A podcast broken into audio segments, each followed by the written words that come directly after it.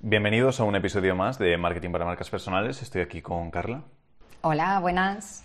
Bienvenidos. Y yo soy Javier. Y vamos a hablar sobre cómo conectar más y también mejor con nuestros clientes. Porque mm, probablemente todos lo sabemos que vender es el último paso, que antes de vender hay otras cosas previas, igual que después de vender hay un servicio postventa, hay una relación, pero hasta el proceso de vender quiero que si hay alguien que sigue pensando que vender es como se empieza la relación, no.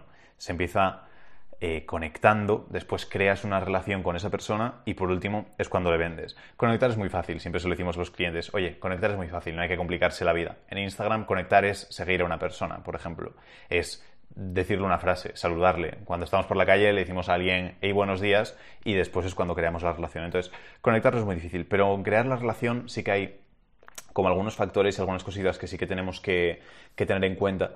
Y por eso sí que creo que es muy relevante el hecho de, de centrarnos bastante en la parte de crear la relación. Porque al final, en inglés dicen lo de your network is your net worth, que es que tu grupo de conexiones, tu grupo de relaciones es la cantidad de lo que vales, tu, patrimonio. Y es que es muy cierto, las conexiones con las personas son muy reales, las conexiones con clientes nos ayudan a vender más, a vender mejor, a tener clientes más satisfechos. Por lo tanto, me parece fundamental el hecho de, que nos centremos en eso.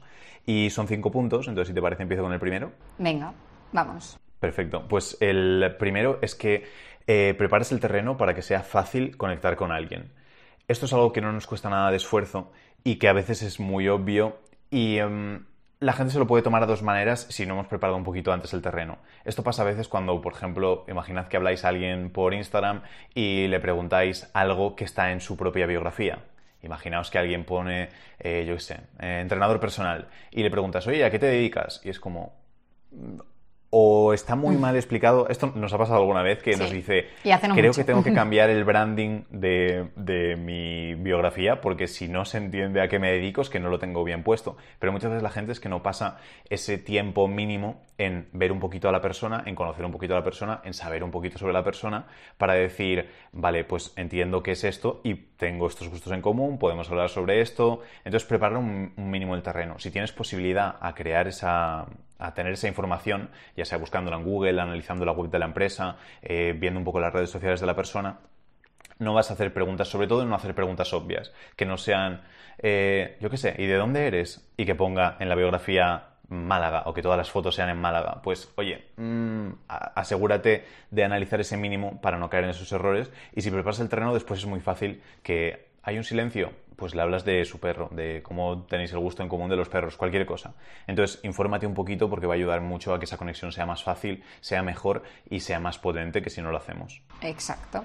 Que de hecho esto tiene bastante que ver con el segundo punto, y es que tratemos de conectar con la persona a la que nos estamos dirigiendo tanto emocionalmente como físicamente si tenemos opción. Emocionalmente creo que se entiende bastante y sí que viene bastante a raíz de lo que comentabas de que intenta buscar esos puntos en común, intenta hablar de cosas que sabes que le interesan, intenta preocuparte. Cuando veas que muestra preocupación en algo, intenta tú también mostrarla. Si detectas ciertas expresiones o formas de, denominar cualquier cosa, pues utilízalas tú también porque vas a sentir pues, esa conexión o vas a sentir esa cercanía. Y luego esto, la parte física, con cuidado y con pinzas hay que cogerlo, ¿vale? Porque sí que es cierto. Primero que entiendo que la mayoría de primeros contactos los hacemos online hoy en día. Y segundo, que en caso de hacerlos en persona, hemos de tener mucho cuidado para no resultar invasivos ni desagradables. Pero sí que es cierto que si logramos mantener un pequeño equilibrio entre la invasión y entre lo que es la cercanía, sí que puede resultar muy potente. El, pues oye, un simple guiño, un te toco dos segundos encima del brazo, te, te doy la mano. Este tipo de gestos parece que no, pero muestran mucha cercanía y hacen que sea mucho más fácil conectar con esa persona y sentir cuando terminas de estar con él Mm, que realmente ha servido para algo, que realmente ha sido enriquecedor, que realmente pues, has conectado con esa persona, como que ya es alguien que tienes en, tu lista de gente, digamos. Entonces, con cuidado, pero eso está muy potente si sabemos hacerlo. Sí, es que somos seres humanos, al final nos gusta el contacto con otros, eh, transfiere como energía, temperatura, estas cosas, pero hay que tener cuidado, es lo que llaman como calibrar del hecho de si haces una acción, primero empezar por mm. cosas sutiles, es decir, no cojas y a alguien, eh, yo qué sé, claro, de primera le abraces o, cosas así, o le sujetes la mano, yo qué sé, alguna cosa que mm. no toca en ese momento, pero sí que puedes ir calibrando y cuando le cuentes a alguien, pues tocarle el hombro, por ejemplo, que es una parte mm, normal, que no es nada invasiva hacia la persona, pero aún así notarlo, si le haces algo como, eh, Buah, es que me pasaba lo mismo, y le tocas el hombro y ves que la persona se echa un poco para atrás, dices, vale, pues ese toque no ha no Más. No lo hagamos, sí, no lo hagamos raro ni nada de, ay, perdona, no sabía que te molestaba, que te... No, simplemente, oye, ya sé que con esta persona a lo mejor el contacto o no estamos en el punto de la relación en el que puedo tener ese contacto físico más fuerte, o a lo mejor sí. Porque lo hemos visto muchas veces, gente que a lo mejor toca demasiado y dices, joder, no, pasaba de, no paraba de estar tocándome todo el rato. Y luego otras que sí que tienen un contacto físico sutil y dices, joder, qué maja esta persona, qué cercana, qué cariñosa, etcétera, etcétera, y te lo tomas a bien. Entonces, como en casi todo en la vida hay que saber calibrar empezar un poquito. Si vemos que la reacción de la persona es positiva, genial, podemos seguir o incluso podemos como aumentar un poquito más. Pero si notamos eso, que la persona al primer toque de contacto mm, se va un poco para atrás, pues por lo tanto no seguimos. Y lo mismo emocionalmente hablamos de algún tema o tocamos algo que notamos que la persona reacciona un poco hacia atrás, yo qué sé, le hablas de, eso, de alguna cosa que no toque, ves que no calibra bien, pues dejamos ese tema y pasamos a otro, a lo mejor menos profundo, menos emocional o lo que sea en, ese sentido. Pero muy buen punto y muy, muy importante. El um, tercero es que es más fácil abrirse si hay contacto visual. Esto es algo que se ha perdido un poquito ese trato más cercano, a lo mejor cuando pues, ha pasado todo esto del teletrabajo y, hacer más zooms y etcétera, pero lo bueno es eso, que tenemos todavía las cámaras y cuando hay cámara, para mí el contacto visual hace que ayude mucho a que esa conexión sea más grande. Entonces, siempre que podamos cuando sea en persona, obviamente, el contacto y, la cercanía va a ser mayor, pero si no, intentar siempre, pues con cámara, mirando a la persona, no estar hablando eh, con Carla y mirando hacia un lado cualquiera, porque queda rarísimo. Entonces, mirar hacia la persona, es decir, mirar a cámara, y sí que prestar ese, esa, como esa atención que tendríamos si estuviésemos en la vida real con, con ellos, porque el contacto visual de verdad que es, que es gigante y tenemos que intentar lo mismo, sin abusar, tampoco estar mirando mm. fijamente con los ojos abiertos que parece que vas a matar a alguien, pues retirar la mirada de vez en cuando, pero sí que mantener ese contacto visual ayuda mucho a, la conexión. Que se note que haya atención, yo creo, sobre todo porque encima mm. ahora lo que comentabas de con las videollamadas es muy fácil eh, distraerte, yo creo, estar con, bueno, es que puedes tener 50 pantallas abiertas si quieres mientras estás haciendo algo. Y yo personalmente, algunas veces que he estado hablando con alguien y le veo los ojos bailando, me incomoda mucho y, ya no conecto. Digo, no, no, aquí no hay conexión ni hay nada, porque posiblemente le esté mirando una tontería y tarde un segundo y me esté escuchando. Pero hace mucho mal a la relación, creo yo. Así que sí, es que, creo que en la vida real es algo que no hacemos porque nadie coge y se pone con el móvil a, mirar algo mientras está También puede darse y también es muy desagradable. Sí, o no se hace tanto, pero aquí es que sí que se nota mucho cuando eso, cuando estás hablando con alguien y de repente ves que está mirando pues otra pantalla o que está con el móvil o alguna cosa, mm, se nota, entonces mm, da mala imagen.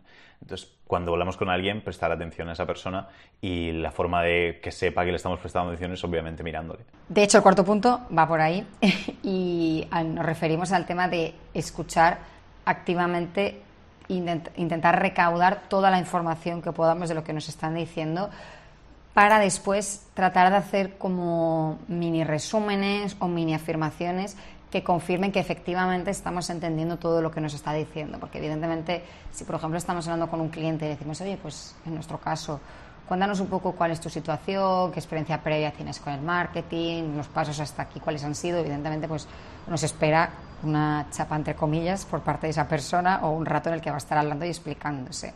Entonces muchas veces puede tener la sensación, sobre todo si estamos mirando para todas partes o si estamos tomando notas, que por ejemplo a veces también lo hacemos, de que no le estamos escuchando, no le estamos entendiendo o bueno, esta persona yo le estoy dando todo esto, pero a saber qué, qué tiene en su mente. Entonces es muy interesante en ese punto tratar de evidentemente haber escuchado todo lo que nos ha dicho y mostrar que lo hemos entendido con esos mini resúmenes de, ah, vale, pues entiendo que tú me querías decir esto, esto y esto, vale, sí, lo, tal cual me decía, como ir haciendo referencias a cosas que él ha ido diciendo para que se sienta más confiado y pues, con más ánimo de seguir contando. Entonces, muy importante escuchar activamente y luego dar muestras de que efectivamente lo estamos haciendo así. Sí, es que es un sentimiento muy bueno cuando alguien yo lo utilizo mucho con los clientes cuando estoy hablando con alguno de ellos y decirles, vale, eh, como se suelen hablar temas complejos y se entran en muchos factores, en números, en cifras, le digo, vale, eh, déjame que revise para ver que está todo correcto y, y, paso por, vale, esto es así, así, así, así. ¿Es todo correcto hasta aquí? Y normalmente si has tomado bien las notas dicen que sí, a veces pueden corregir alguna cosa, pero es un sentimiento de decir, ojo, me está prestando atención, está tomando notas, me está entendiendo completamente. Exacto. Igual que está mejor utilizar las palabras que ellos mismos han utilizado con, contigo, porque lo mismo, da sensación de, ostras, esta persona está como en mi misma onda. Sí, no se usa esa palabra, pero bueno. ahora mismo no estaríamos en la misma onda de la gente que esté escuchando esto, pero se ha entendido. Sí, no sé cómo sería la palabra que no quedase tan pasado de moda. Que utilizamos la misma jerga, ¿no? Un poco, pero también estaba muy desfasado esa expresión. Pensaremos. Sí, es eso, que, tenemos, que utilizamos un lenguaje similar y eso ayuda a que, a que sí que conectemos más fuerte.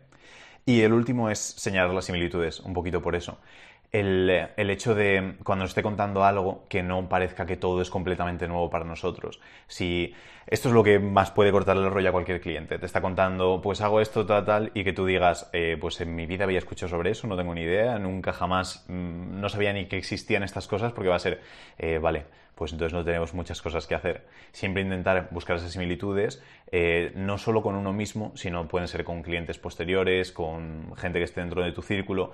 Ese tipo de cosas ayuda mucho, porque hace sentir a las personas que están en la misma página, que no estamos uno en China y otro en Estados Unidos, que todos estamos en el mismo punto, que todos conocemos más o menos a qué nos estamos refiriendo, y eso ayuda a crear esa conexión mucho más fuerte.